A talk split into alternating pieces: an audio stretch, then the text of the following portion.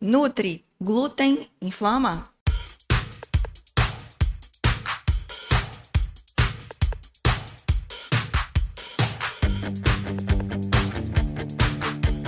Olá, eu sou Gabriela Rebelo, nutricionista, e no podcast de hoje vamos conversar sobre o glúten. Glúten inflama ou não inflama? Antes de qualquer coisa, vamos começar entendendo sobre o metabolismo do glúten no nosso organismo. Quando consumimos o glúten, ele possui duas proteínas na sua composição, a glutenina e a gliadina. Essas substâncias, ao chegarem no intestino, elas podem levar ao aumento da permeabilidade das células intestinais, que consequentemente a formação de substâncias inflamatórias, o que pode levar a um processo inflamatório de baixo grau no organismo. Mas se você não é doente celíaco e nem possui hipersensibilidade ao glúten, você pode sim consumir o glúten sem risco de prejuízos à saúde, desde que fique atento à quantidade, à frequência e também os acompanhamentos na hora do consumo. Mas Nutri, o que seriam esses acompanhamentos? Vamos tentar caprichar no consumo de substâncias ricas em fitoquímicos e anti-inflamatórios naturais. Um exemplo, quando for consumir aquele macarrãozinho, que tal utilizar cúrcuma no tempero e até mesmo um filezinho de salmão acompanhando que é rico em ômega 3. Quando for consumir um pão ou até mesmo uma torradinha ou um biscoito, que tal acompanhar com uma geleia de frutas vermelhas sem açúcar e uma xícara de chá bem morninho? Ou seja,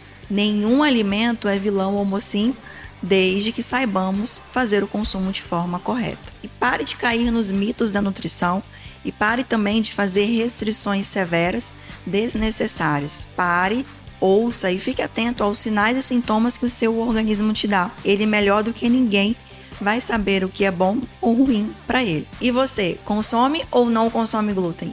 Continue acompanhando as dicas da Nutri no portal Tribuna Online, YouTube e também nos tocadores de podcast. Vamos juntos quebrar os mitos e os paradigmas da alimentação. Vejo vocês na próxima semana. Tamo junto!